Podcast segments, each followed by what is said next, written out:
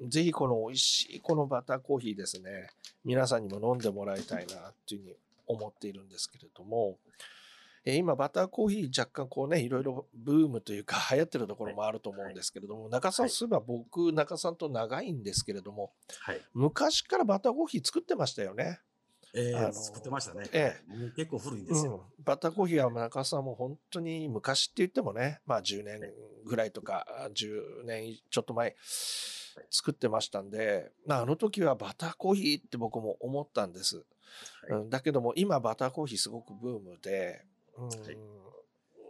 そういうノウハウがあ中田さんには長年のノウハウがありますので、皆さんはい。ぜひですね、お問い合わせください。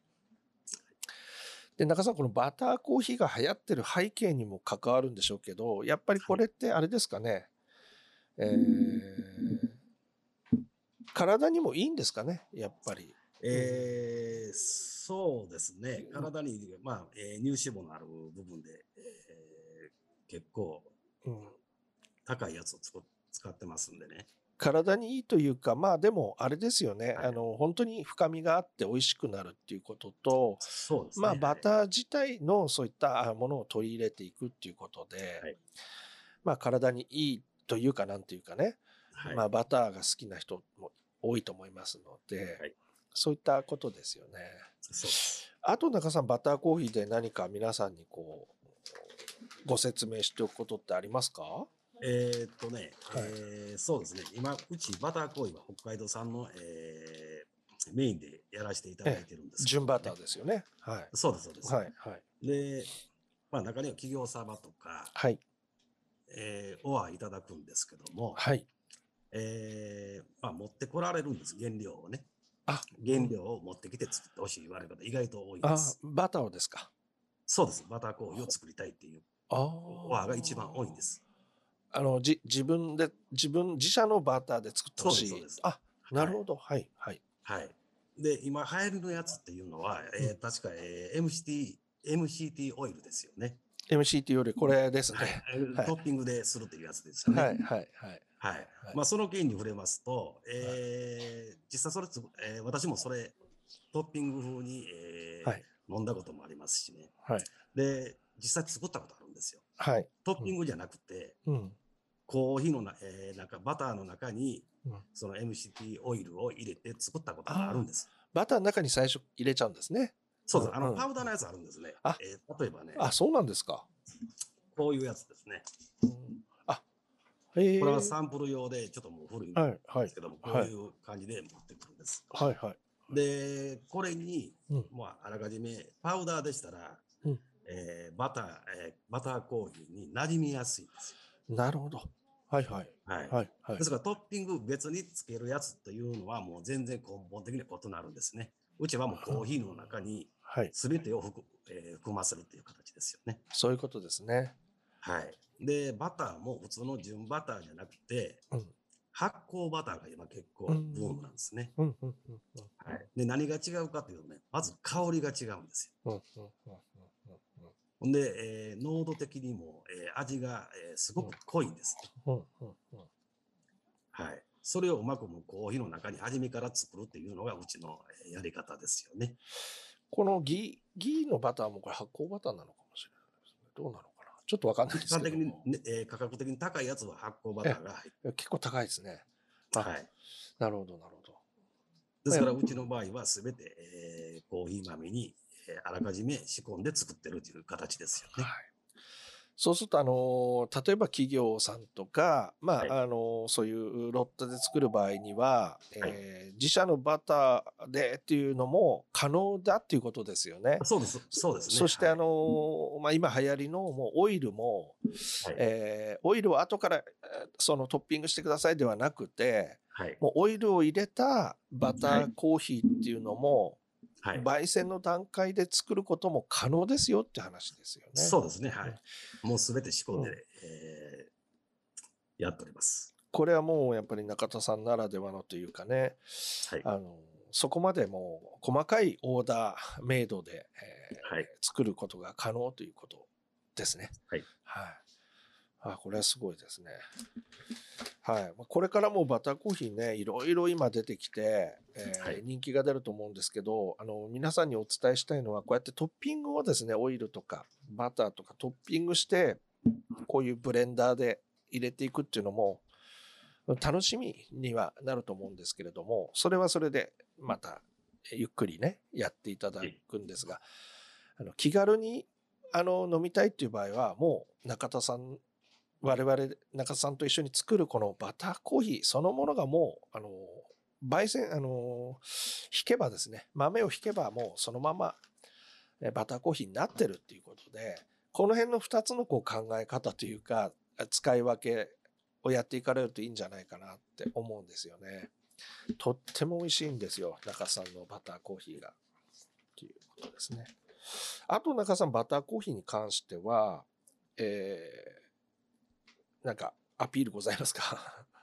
えーっと、そうですね。えーバターコーヒーはね、えーっとね、牛乳で割ると美味しいです。あカフェオレみたいな感じでね、これ結構豆知識ですね。はいうんで、えーもっと美味しくしようと思うと、ほ細引きにすることですね。バターコーヒーは細引きが。合うっていうことですね。一番合いますね。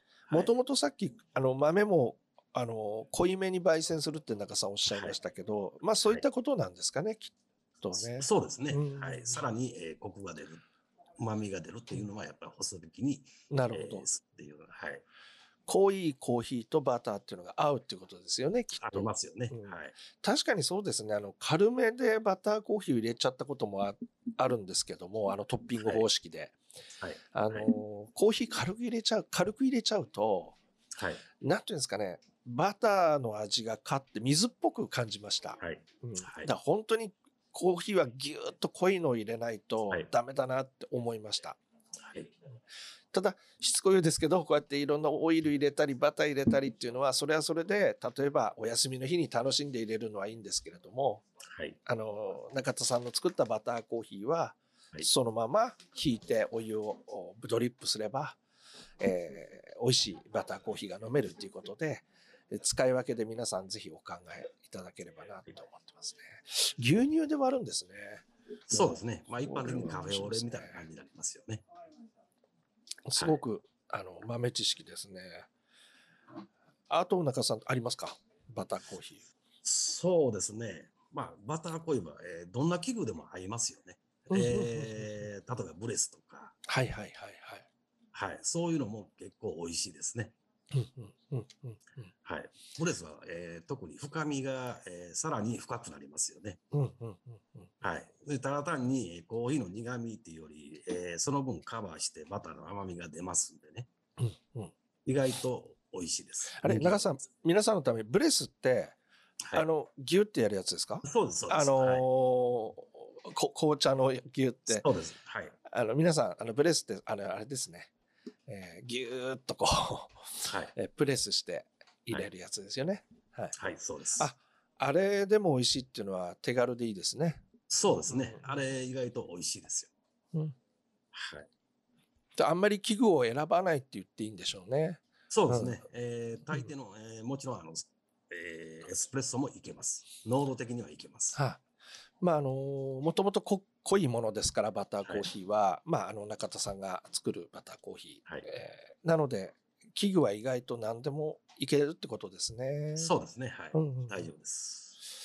ああぜひぜひですね。まあ、あの小ロットで 200g、400g が1個、2個と買えるっていうことではないんですけれども、あのはいお問い合わせいただければ、あのぜひ、あの高津さんのおバターコーヒー皆さんのお手元に届くと思います。または、あのオリジナルで、えー作りたいっていうオーダーも受け付けますので、ぜひ皆さん、あのえー検討していただきたいなというふうに思います。あの、中さん、あの、今日はバターコーヒーのお話お伺いしたんですけれども、はいえーこれからもまだまだ、あの、はいコーヒー焙煎士中田さんのコーヒー豆知識続くんですけれども、はい。実はあの、一番最初、この番組の一番最初の方でコーヒーの道具のご説明はい。いろいろしてもらいました。あの、フィル、えーえーペーパー、フィルターとか、はい。えーそう。で、えー今度またですね、はい。えーコーヒーの道具の話をまたしてもらいたいと思ってまして、えー皆さん意外と僕だけかもしれないんですけど、このようにコーヒーの計量スプーンって豆をこう入れたり、粉、あの、引き豆を入れたりする計量スプーンってあります。まあ結構安い100円ショップで売ってるのとかいろいろあるんですけれども、若干量が違うんですね。はいまあこれ好みでいいんだよって話なんですけれども、はいそうは言ってもなんとなく、こういうコーヒーは多めに入れた方がいいとか、こういう豆は多めに引いた方がいいとか、若干の目安みたいなのもあるのかなと思っていて、はい。えー次、えー予告になるんですけれども、次やるときは、まあ、こういった細かいちょっと道具とか、そういった塩梅の話っていうんですかね。はい。あとコーヒーフレッシュ、いわゆるミルクですね。これも種類があるのかなとか、はい。えー冷蔵庫でつ冷たくしているけども、まあどうなんだろうとか、まあこういう分かってるようで分かってないこともあるのかと思いますので、こういったのを中津さんまた教えてもらいたいと思ってますので、わかりました。皆さん楽しみにしていただきたいなと思ってて、あと、うんどっちが先か分かんないんですけど、エスプレッソですね。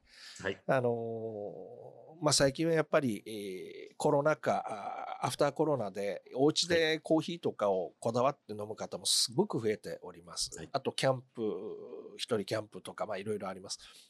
で、こういうエスプレッソも、まあ、いろんな道具があったり、うん、こう、粉をギュッて押す、こういうのがあったり。で、このエスプレッソもですね、まあ、美味しく飲みたいと思うんですね。はいで、エスプレッソマシーンとかもいろいろある。このエスプレッソに関わる話、これ一回で終わんないのかなと思うんですけれども、はい。やっていただきたいんですけど、よろしいですかね？あ、大丈夫です。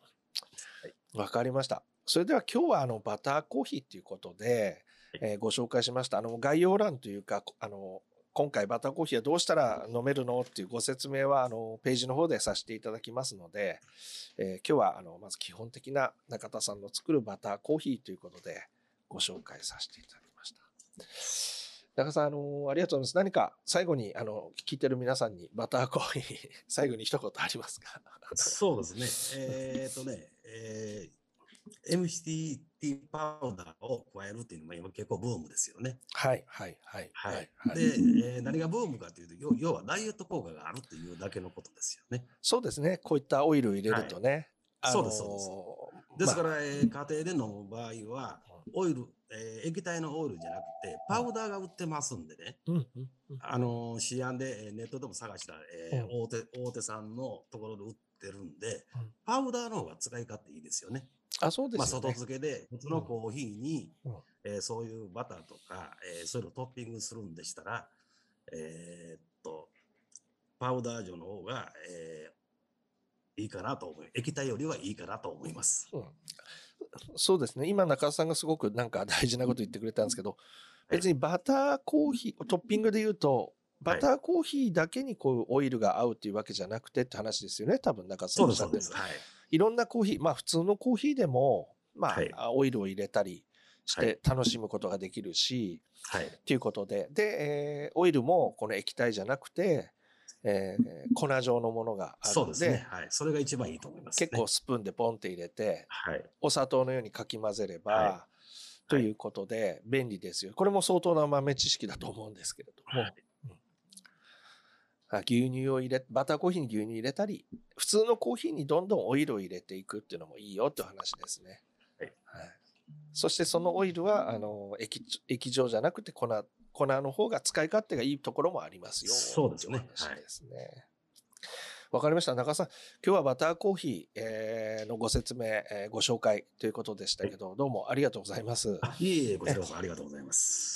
で、あの、次回ですね、えーコーヒー道具編の、はいお新たなバージョン、またはあエスプレッソ、ちょっとはいあの、どういう順番になるかわからないんですけれども、はい。ぜひはい皆さんにお楽しみにしていただきたいなっていうふうに思ってますので、中さん、今日はありがとうございました。引き続きよろしくお願いいたします。す。じゃあ終了します。ありがとうございます。